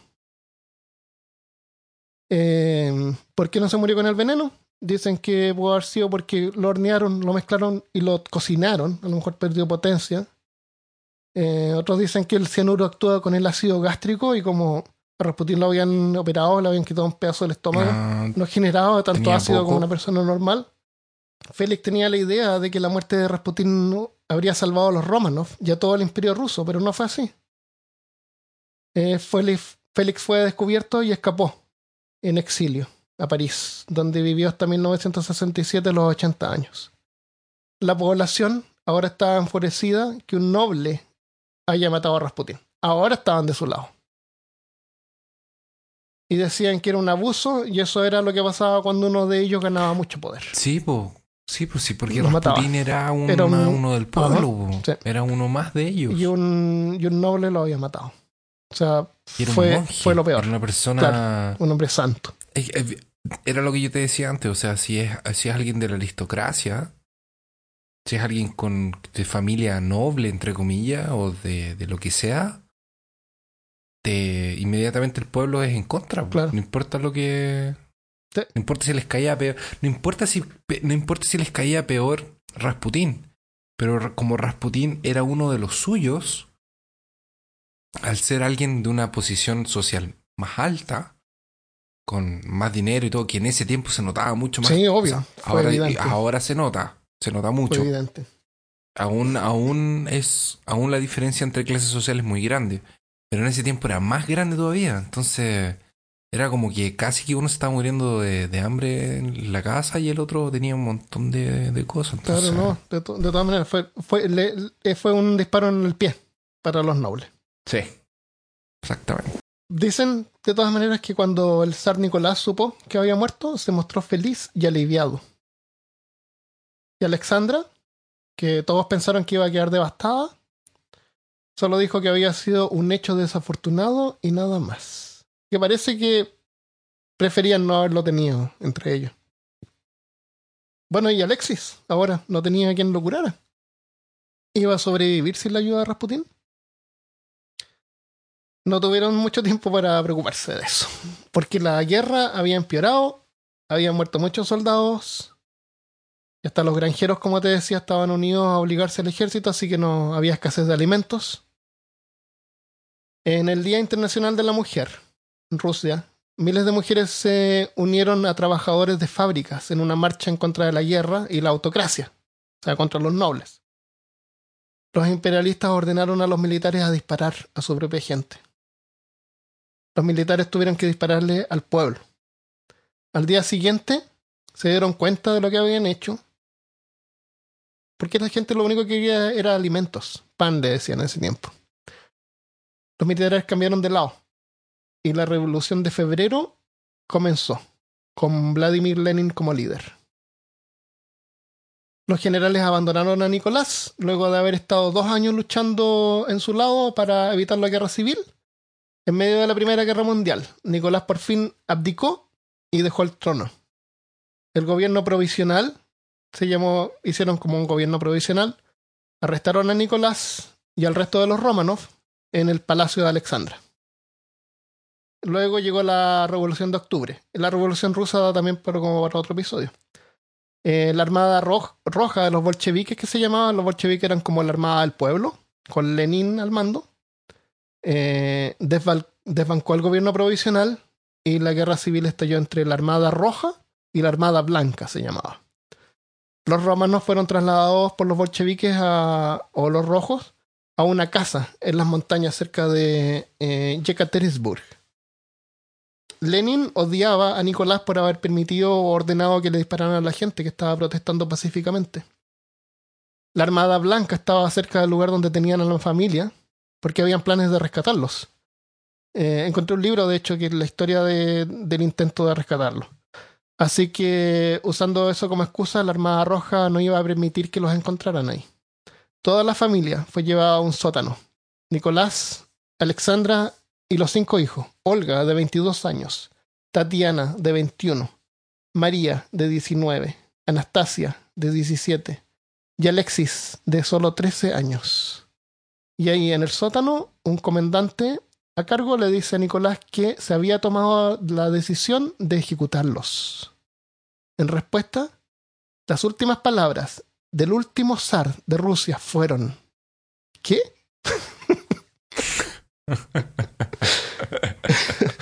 Qué anticlimático, hermano.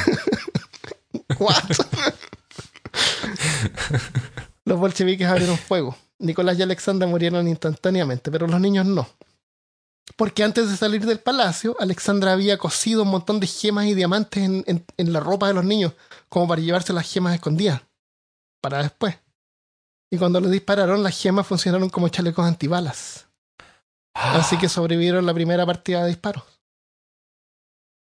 Así que los soldados se acercaron y Tatiana, eh, María y Anastasia fueron asesinadas con bayonetas. O sea, prácticamente acuchilladas Ay, no, hasta que murieron. acuchillazo. Qué horrible. Y Olga, la mayor, le dispararon en la cabeza. Y el pequeño Alexis, con su hemofilia, que había sido como la causa que Rasputín llegara a sus vidas y que tal vez habría tejido el destino que lo había llevado hasta ese punto, murió también con un disparo en la cabeza. El 17 de julio de 1918. Hace 100 años atrás. De hecho, dos semanas fue, fueron los 100 años. Pero los cien años, qué horrible. Pobre Alexis, imagínate, vio todo. Qué, qué fatídico morir así. Luego que los mataron, los cuerpos fueron llevados a una mina abandonada donde los echaron, les echaron ácido sulfúrico y los tiraron dentro para que desaparecieran. Ácido sulfúrico como para, que se deshicieran. Pero parece que mientras dicen que descansaban afuera comiendo huevos cocidos, vieron unos pobladores por ahí husmeando y pensaron que los iban a encontrar, así que los sacaron de vuelta, los subieron en una carreta y se los llevaron a otra mina más profunda. Y aquí hay un montón de cosas que pasan, pero no vamos a hablar tanto de detalle porque si no se está alargando demasiado. Dicen que mientras viajaban en el carro donde iban, el carro se quedó atascado en el barro. Así, y los soldados ya estaban cansados, seguramente borrachos. Así que lo que hicieron fue quemar los cuerpos para que nadie pudiera reconocerlos y los enterraron, los enterraron cerca del camino en un lugar llamado la, la pradera del cerdo. Lenin luego dijo que solamente Nicolás II había sido ejecutado y el resto de la familia había sido enviado a un lugar seguro. Durante la Unión Soviética, la casa donde fueron ejecutados fue demolida para evitar peregrinajes de los fans de Nicolás. Y hoy en día una iglesia llamada la Iglesia en Sangre está en ese lugar, donde fueron ejecutados. Y la Iglesia Ortodoxa canonizó a toda la familia eh, Romanov haciéndolos santos. Ese fue el final de los Romanov. Qué terrible. Y los demás, María, hija de Rasputín, escapó a Los Ángeles, California, donde se convirtió en una celebridad local y murió en 1977. Iliodor, primero amigo y luego notable enemigo de Rasputín, también escapó de Rusia y terminó en Nueva York. Los fines de semana daba sermones en una iglesia rusa y de día trabajaba como portero en un edificio. Hasta que murió en 1952. Y llegamos al punto donde solamente hay una cosa más que nos queda por hablar. Lo que todos están esperando. y que no podemos... Tratamos de alargar esto tanto que ya llevamos como dos horas hablando. Pero Christopher, llegamos a un punto en que no hay nada que podamos hacer. Está totalmente No, fuera de nuestras espera, manos. Antes de, an- a- a- antes de que hablemos de eso, antes de, que, antes de que hablemos de nuestro punto final, ¿cuál es la leyenda de Anastasia entonces? Que una de ellas eh, sobrevivió. ¿No se supone que un Romanov sobrevivió? ¿Que se arrancó? ¿Una cosa así? Ah, eh, después que mataron a, los- a la familia real, persiguieron a los Romanov, habían como 50, cuando terminó la segunda guerra la primera guerra mundial quedaron como 30. Eh, la película Anastasia, que es como película animada de DreamWorks, es fantasía. Ah, ya. Bueno, entonces nos encontramos directamente con lo que todos estaban esperando. Una leyenda cuenta que cuando Rasputín murió, sus seguidores le cortaron el pene y lo pusieron en alcohol para venerarlo como una reliquia. En vodka seguramente. ¿Por qué el pene, loco? claro, no podía hacer otra cosa. Su, su, su, su identificación. Hoy en día, el supuesto pene se puede ver en un museo del sexo en San Petersburgo. A todo esto, luego de haberle cambiado el nombre a Petrograd, le pusieron Leningrad y tiempo después de vuelta a San Petersburgo. Bueno, resulta que la verdad es que el supuesto pene no es más que un pene de caballo alterado para parecer un pene humano. O sea, la persona le hizo unos recortitos, Claro. me imagino. Para que pareciera más Amarró aquí, amarró allá. y... impecable. La autopsia de Rasputín no indica pérdida de algún miembro. Claro, no indica ninguna pérdida. El, luego el cuerpo fue cremado y el resto de los huesos fue tirado al río una tarde con el sol poniéndose en el horizonte, a donde se pierde el río que acarrió los últimos restos de Gregory Rasputin, resucitando más allá del ocaso, en forma de leyenda.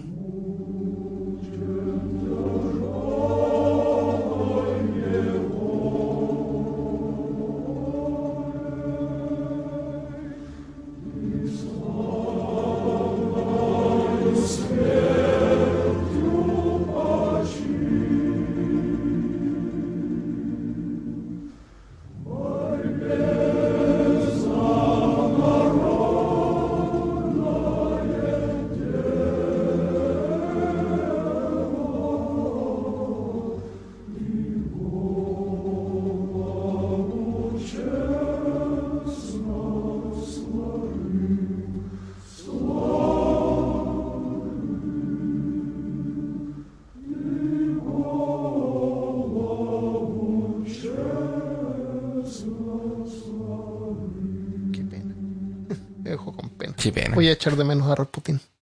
Pero, un- pero un poco, porque me ha, me ha dado mucho trabajo últimamente. es un alivio, pero también es una pena. Y sentimos la conexión que todo esto pasó hace más o menos exactamente 100 años atrás. Más o menos. Por Rasputin, pues loco. Rasputin. Ya, eh, queremos mandar algunos saludos entonces. Primer saludo para Daniel Cruz, que nos acaba de mandar un screenshot de su celular, en donde nos muestra que somos el cuarto podcast más escuchado en Spotify en México. Yeah. Así que estamos súper felices e impactados porque acabamos de abrirlo. Sí, recién lo vimos. Eh, gra- gracias Daniel por, por la información. Y, Y gracias a todos los amigos a todos los amigos de México. Eso. También un, un saludo a Ivette Anais Fuentes, que nos mandó un mensaje sobre que dice, hola, estaba escuchando el episodio número 22 de Libros Misteriosos. Y me acordé de que alguna vez me habían pasado el Codex Seraphinianus. Trofinianos. Está en esta liga. Y nos mandó un link ahí de, de, de Google. Sí, ese link, Y le damos las ese gracias. link lo pusimos en la página en peorcaso.com en el blog del episodio de Libros Misteriosos parte 1. Y también está en Twitter. Así que muchas gracias y lo pueden ver ahí. Es un link directo porque no me quería meter en rollos de derechos de autor. Así que está, está Claro. derecho. Así que muchas gracias, Ivette. Muchas gracias. Y yo le quiero mandar un caluroso abrazo a Jairo Araujo. Leímos tu email y, y gracias. Y te mandamos un gran abrazo y espero que... Eh, que, que bueno que, que el podcast te, te, te ayuda a, a dormir. Eso. es el fome. Le mandar un saludo a Andy Trent que nos dejó un mensaje en, en Instagram. Dice, siguen haciendo un excelente trabajo. Por cierto, andaba, por cierto, por cierto, andaba deseando un podcast de Sasquatch y Nessie. Cuando lo hicieron fue lo mejor. Ah, y los escucho por la mañana antes de empezar a trabajar. En Spotify. Mira qué Qué responsable. responsable. Saludos desde Perú. Un abrazo, chicos. Hacen, hagan uno relacionado con Japón. Creo que hay bastante misterio y cosillas por ahí para sacar. Eh, un saludo para al- Alfredo Espino. Dice: Hola amigos de Peor Caso, los escucho desde Adelaide, eh, Australia. Ya escuché unos Opa. ya escuché unos 15 audios en los últimos tres días. Me tienen muy entretenido y sí, para variar los escucho en mi trabajo. Me gusta eh, la historia y procuro escuchar audios en inglés. Para eso de practicar el idioma. Y si escucho algo en español. Ah, espérate, él no. ha- eh, español parece que no es su primer lenguaje porque acá está mezclando como una especie de portugués porque dice, me gusta o historia, procuro escuchar audios en inglés, para eso de practicar el idioma, y si escucho algo en español, procuro que sea algo educativo. Y este podcast apenas entró, sobre, sobre todo el de tierra plana. Me encanta cualquier tema de historia y con gusto participo si algún día necesitan alguien hablando de historia, marketing de Australia o de México. Ah, soy mexicano. Ah, seguramente fue el autocorrecto, no sé.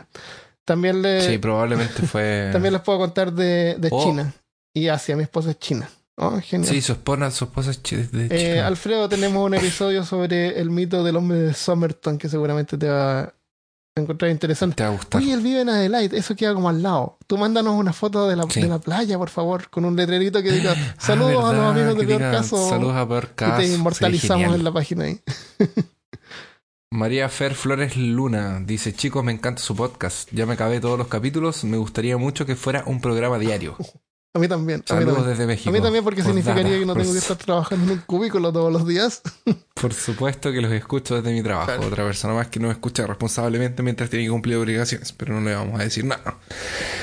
Eh, claro, sería genial hacer un programa diario, pero, si, si pudiéramos vivir de esto, Eh, sería de nuestro sueño. Pero, pero no podemos.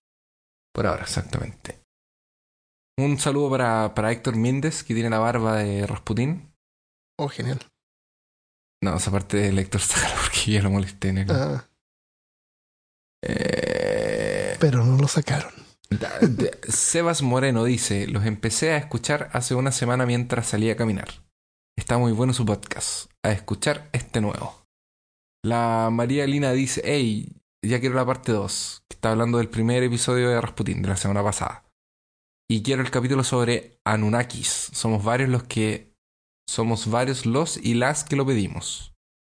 quiero contarles que escucho el podcast con mi hijo de 15 ah, ese años mensaje me gustó, sí. que rompe a carcajadas cada vez que usa una palabra de uso común para ustedes, pero que en Argentina tiene otro significado. Ejemplo, conchudo. Yo no me acuerdo cuando dije No sé, conchudo. no sé.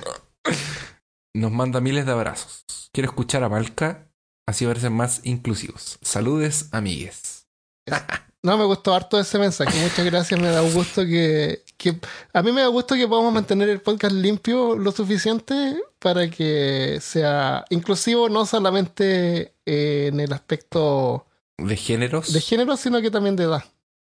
Porque Sí. todos de- tienen derecho a entretenerse y aprender algo nuevo. Bueno, y saludos a todos los que nos dejan mensajes en Facebook. Los leemos todos, como siempre. y- pero los leemos todos y les agradecemos Sí, que nos puedan gracias. compartir, Muchas gracias. darnos un like en la página y síganos en nuestras redes sociales. Claro. Tenemos Twitter, Instagram, Facebook. Sí, nos pueden buscar en todas partes como peor caso. Y si, y si quieren más, por alguna razón, que no entiendo quién, que ah, nos pueden encontrar también en Twitter. ¿Dónde te pueden encontrar a ti, Christopher? En Twitter me pueden encontrar en arroba Christoferst. Con, cada K. kilo. Si quieren ver figuritas de. Warhammer, eh, fotografías de botellas de cerveza, y a mí me encuentran en Aloyola37. Si quieren ver fotografías de perritos, Claro, y de botellas de cerveza. Y también a lo mejor eh, alguna botella de cerveza por ahí. Ya. Eh, muchas gracias por escuchar. Eh, esta fue una saga. Eh, fue un, un viaje que yo tuve como por un- fue como un peregrinaje que yo hice. Terminé con un par de libros de Rasputin que los tengo acá. y sí, bueno, tengo uno, eh, tengo otro de la librería, de la biblioteca. Eh, uso biblioteca, imagínate. tengo un libro en una biblioteca.